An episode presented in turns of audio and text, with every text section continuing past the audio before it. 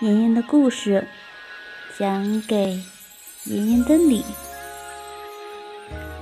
大家好，我是许艺，许小妍。今天给大家带来的故事是《夏洛的网》。胜利时刻，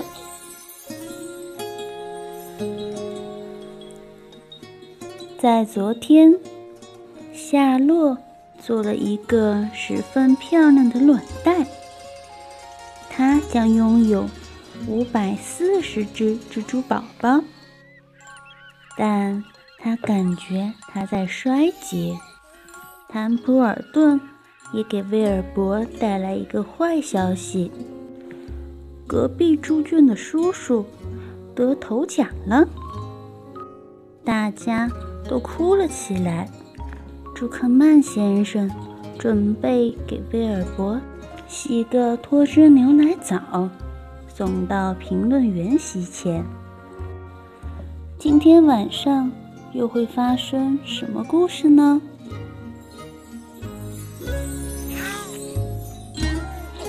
现在郑重宣布，扩音器里庄严的声音说：“集市主办人。”十分荣幸地向大家介绍霍莫 ·L· 朱克曼先生和他的大明珠。装着这非同寻常的大明珠的卡车正在开进内场，请大家向后退一退，让路给卡车开过来。过几分钟，这只猪。将放到大看台前面，专门的评选围栏里。要颁发一个特别奖给他，请大家让一让，让卡车开过来，谢谢。威尔伯听到这番话，浑身都发抖了。他觉得快活，但头有点晕乎乎。卡车慢慢的低速开行，人群围着他。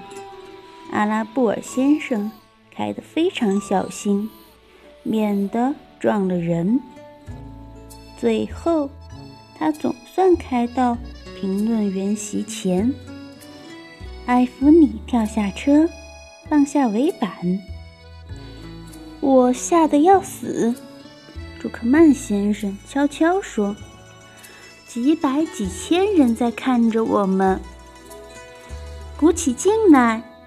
阿拉布尔太太说：“这很好玩。”请把你的猪放下来。扩音器里说：“大家一起来，上，伙计们。”朱克曼先生说：“人群中有几个人上前帮忙抬起板条箱。”帮手的人当中，属艾弗里最忙了。把你的衬衫塞塞好，艾弗里。朱克曼太太叫道：“束紧皮带，你的裤子要掉下来了。”你没看见我正忙着吗？艾弗里不耐烦地回答说：“瞧。”福恩指点说：“亨利在那里，别叫福恩。”他妈妈说：“别指指点点。”谢谢你，能给我点钱吗？福恩问道。亨利又请我去坐费里斯转轮，不过我想他没钱了，他钱用光了。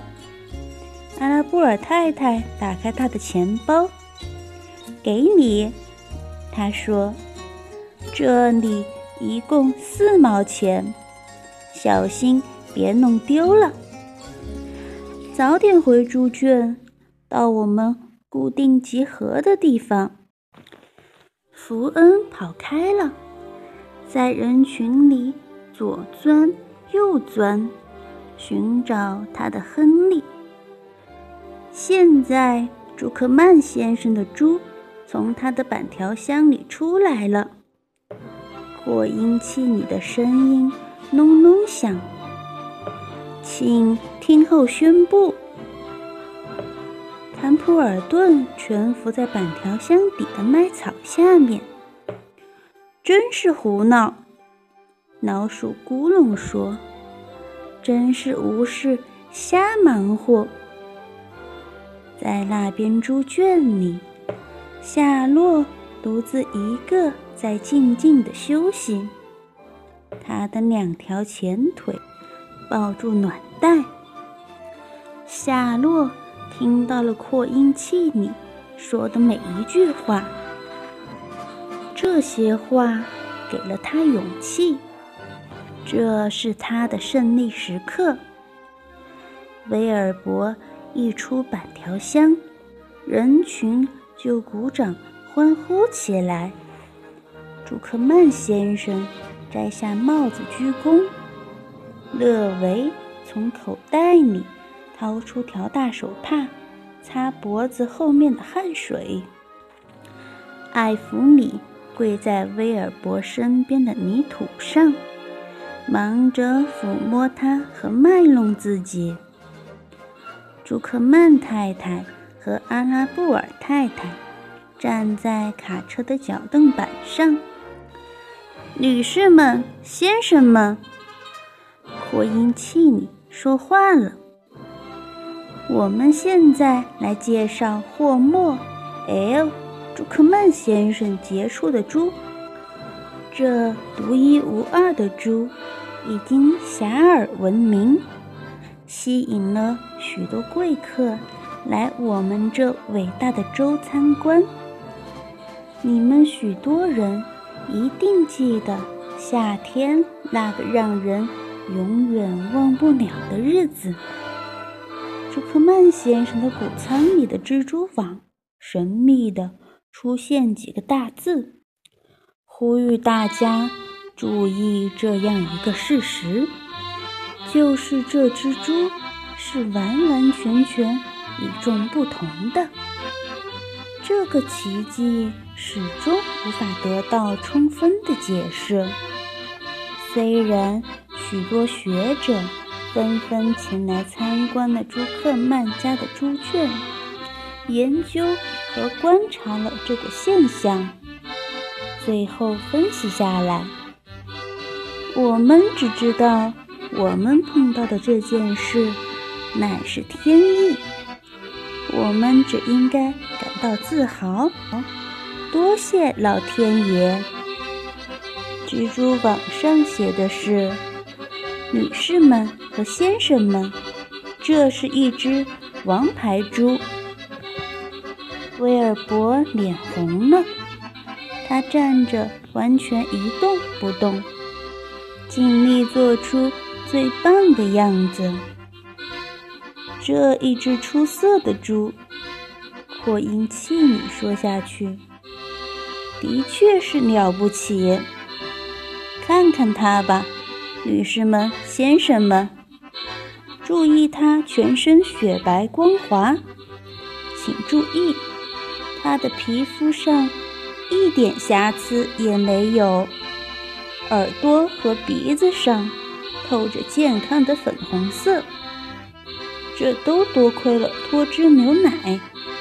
阿拉布尔太太悄悄对朱克曼太太说：“还请注意，这猪光彩照人。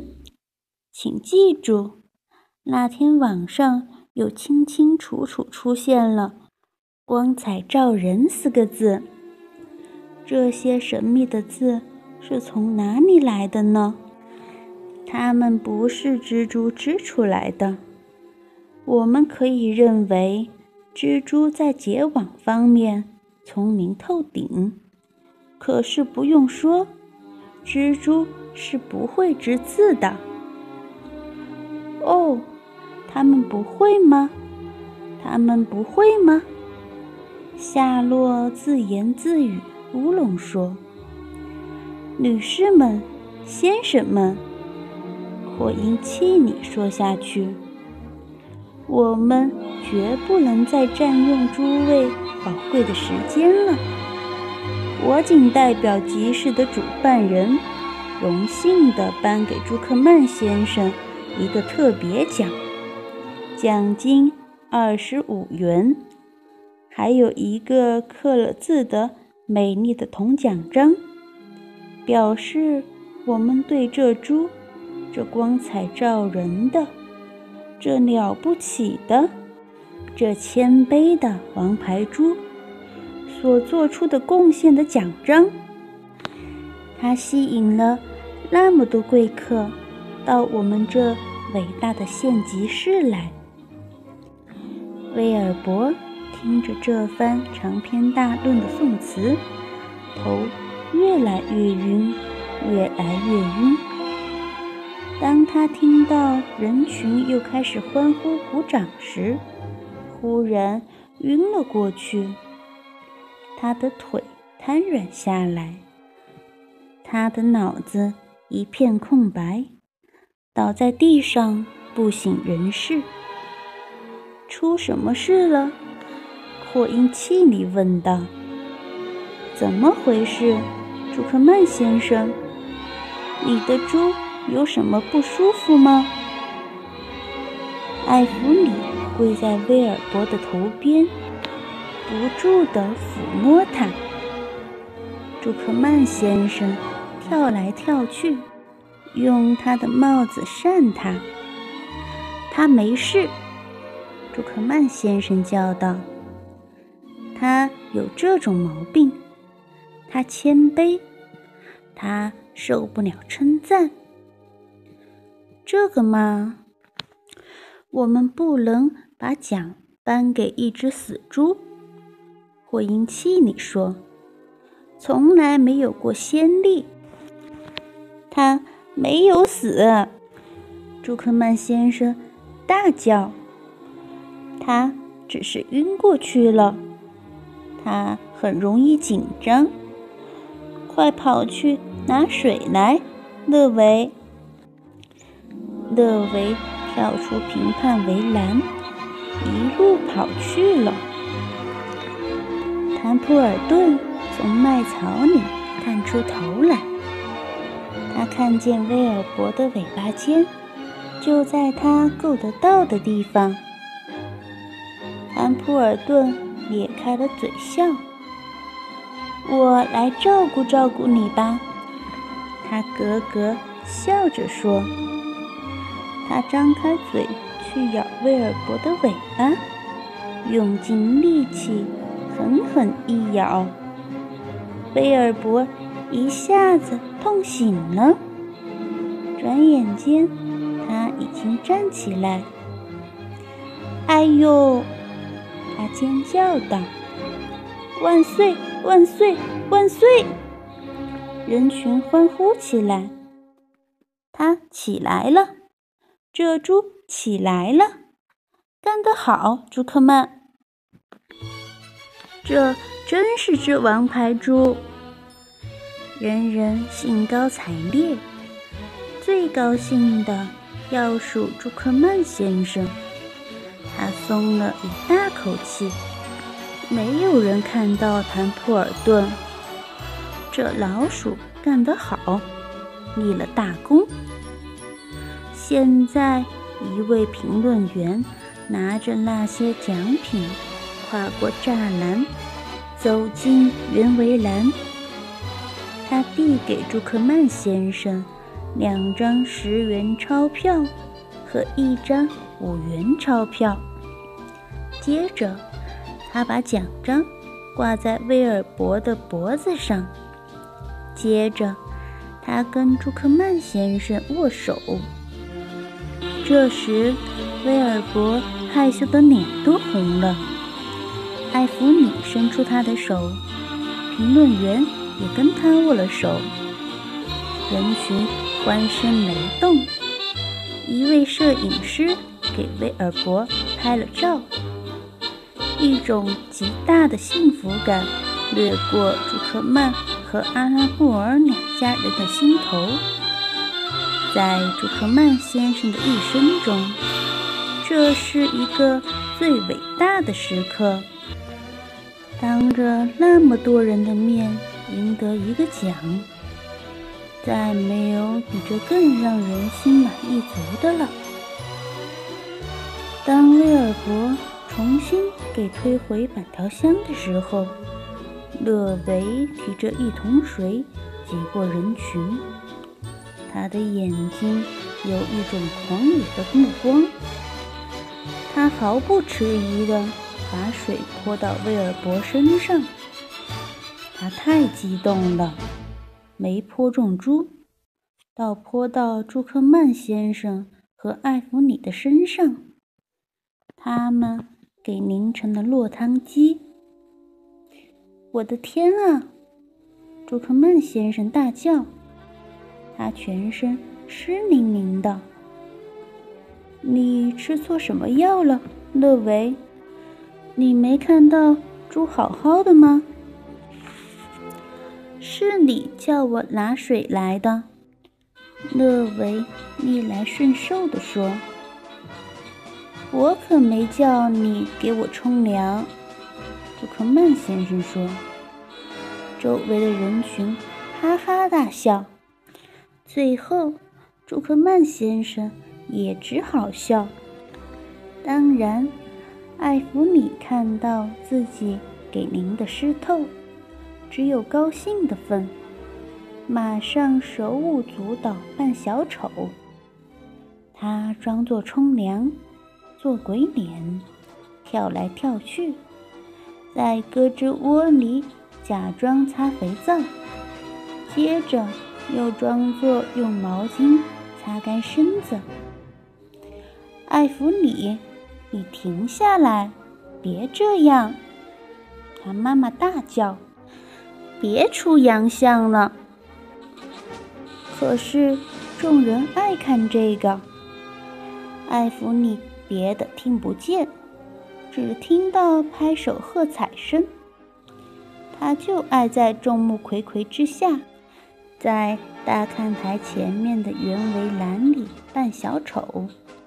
他发现桶底还剩有一点水，干脆把桶举高，把水浇在自己身上做怪脸。大看台上的小朋友们。看得尖声高叫，满意的不得了。最后，一切平静下来。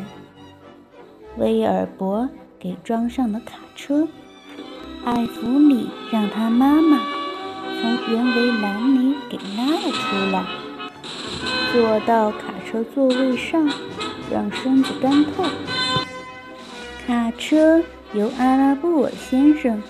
慢慢的开回猪圈，艾弗里的湿裤子把车上的座位弄湿了一大片。